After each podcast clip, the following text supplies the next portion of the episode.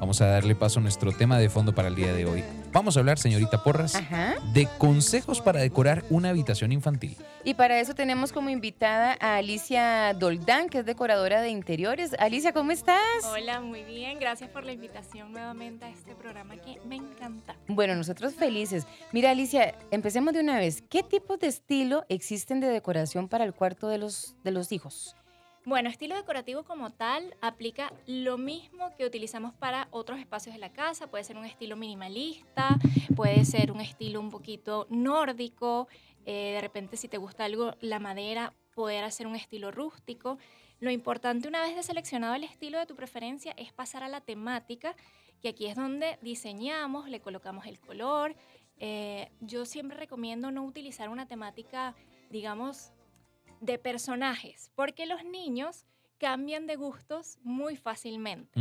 Entonces, si nos Mm. casamos con un personaje que es eh, el favorito del momento, probablemente en seis meses tengamos que cambiar la decoración y eso implica una inversión. Claro. Entonces, tratar de hacer algo mucho más genérico, de repente con figuras geométricas, un estilo floral o algo silvestre con animalitos, que es algo que perdura mucho más en el tiempo. Ok. Alicia, ¿y ¿cómo, ¿cómo diseñamos o cómo elegimos esos muebles? No pensando en el ahorita, sino en que vaya a ser funcional con el paso del tiempo también. Súper importante que hagamos muebles que vayan creciendo y acompañando al niño. Eh, por ejemplo, ahora hay muchísimas opciones de cunas que luego se transforman en camas.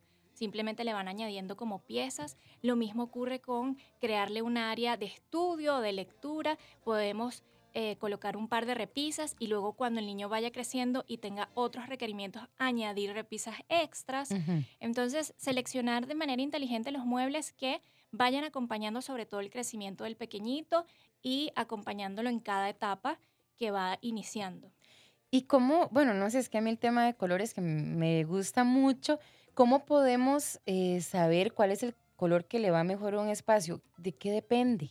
Bueno, depende de muchas cosas. Para un espacio de descanso, como lo es una habitación, yo colocaría un tono suave, una paleta nude muy clarita, para invitar a la relajación, a que los niños también estén tranquilos, en calma a la hora de dormir. Y luego, si le quieren poner un toque divertido de color, añadirlo de repente en, lo- en los textiles, en un par de cojines, en una linda alfombra, o en una cortina o persiana, o ya decorar con los juguetes, porque la gente no sabe, pero los juguetes que seleccionamos ayudan muchísimo también a dar el toque de color en la habitación. Alicia, ¿qué elementos decorativos se tienen o se pueden incluir en un cuarto entonces? Ya nos dijiste que no es recomendable un personaje, que hay que buscar ciertos muebles que pues vayan creciendo con el niño, pero ¿qué elementos decorativos son los que deberíamos utilizar? Podemos añadir una linda alfombra que también nos sirva como para dividir el espacio y que sea un área de juego.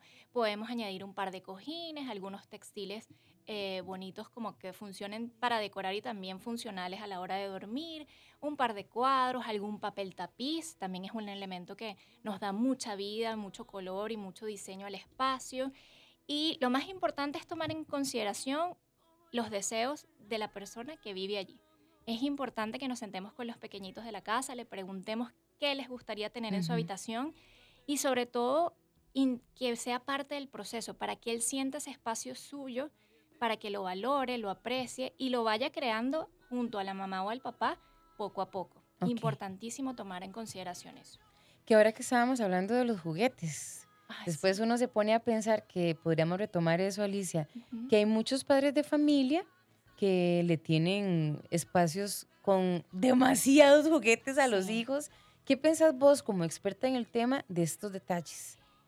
En la decoración no se debe eh, llenar los espacios, abarrotar de cosas que no necesitamos. Y lo mismo pasa con los juguetes. No es necesario tener tanta cantidad de juguetes ni tener miles de contenedores repletos de cosas que muchas veces los niños ni siquiera saben que la tienen, ya ni lo utilizan. Entonces sí, los papás ser súper estrictos con la cantidad de juguetes que permiten ingresar a la casa. De repente, algo que yo practico mucho, eh, mi hija solamente recibe dos veces al año juguetes, que es en su cumpleaños y en Navidad, y cada seis meses me siento con ella y trato de donar y sacar esos juguetes que realmente ya no usa.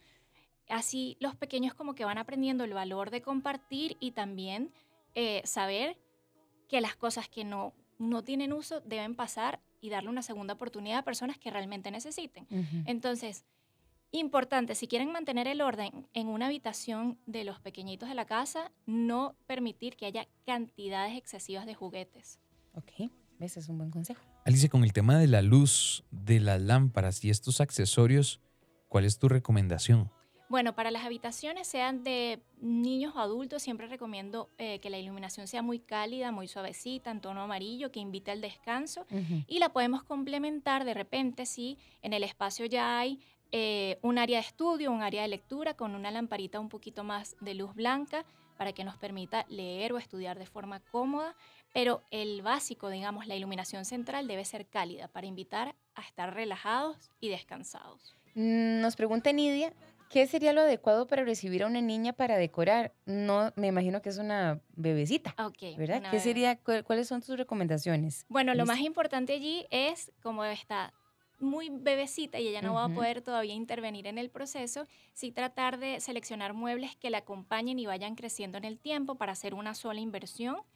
Y luego, ya cuando ella esté un poquito más grande, sí incluirla en el proceso, preguntarle cuál es, qué es lo que le gusta, qué es lo que quisiera tener.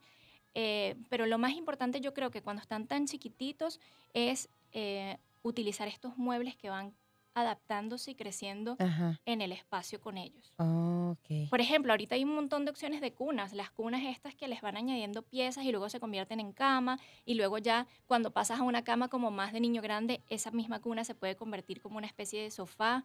Entonces Mm. hay un montón de alternativas que son muy flexibles y van creciendo en el tiempo. ¿Y en cuestión de los colores para una bebé? Casi. Ahí va a eh, depender de los gustos de los papás. Puede ser un tono pastel, rosadito, si es niña, de repente azulito, o un tono gris que funciona perfectamente para ambos. Yo creo que eso ya más depende del, De del gusto de la familia. sí. Muy bien, gracias Alicia. Pero hablando del tema, consejos para decorar una habitación infantil. Así es. Alicia, bueno, hablemos ahora un poquito sobre cómo hacer que ese lugar sea realmente acogedor, que en las noches yo quiera estar ahí, que, que el niño quiera estar ahí y que se sienta cómodo.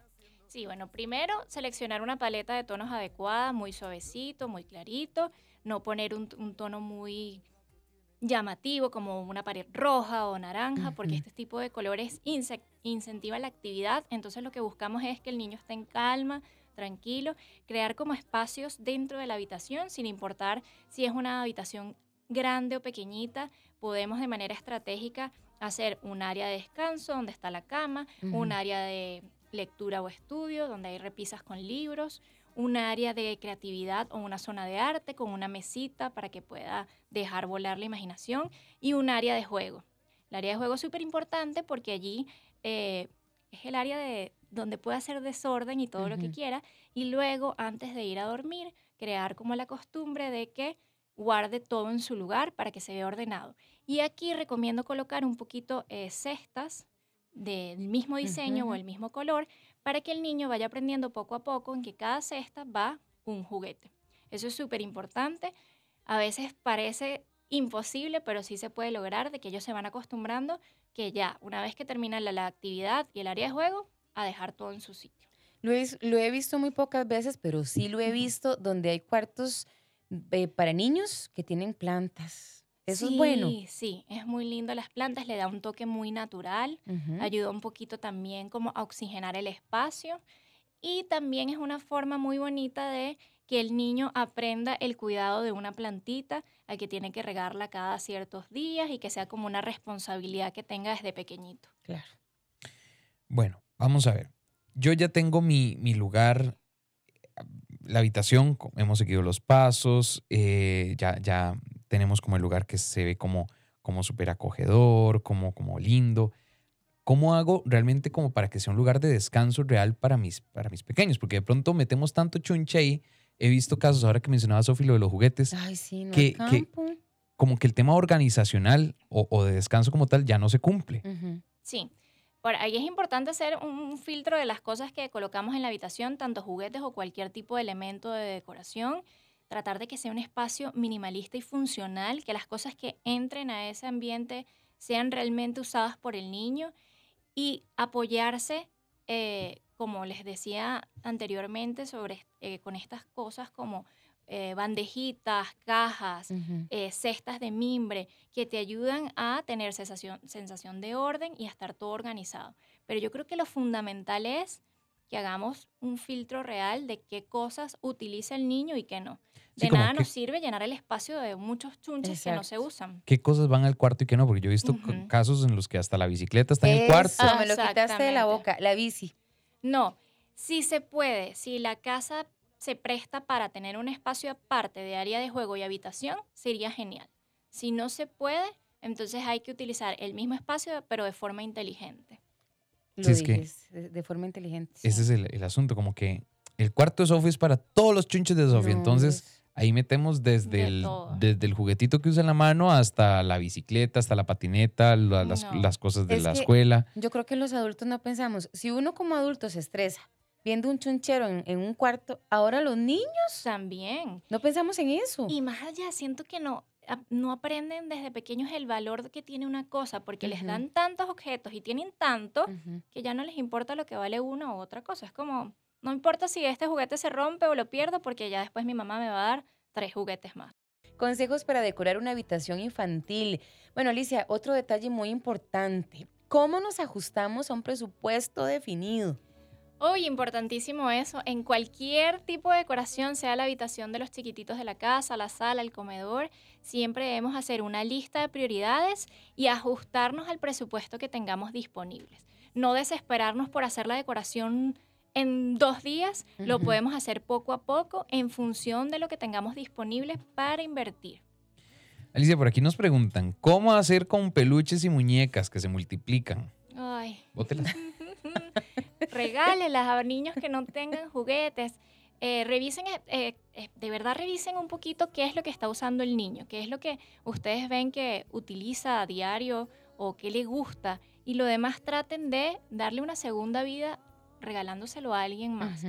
Si hay juguetes o muñecas que efectivamente pues no se pueden donar porque si el niño las utiliza, entonces traten de comprar una cajita o un contenedor y ordenarlos por categorías para que se vean visualmente más bonitos y también eh, el niño tenga como intención de jugar y utilizarlos. Si ya ven que al pasar el tiempo no está jugando con eso, yo creo que lo mejor es decirle adiós.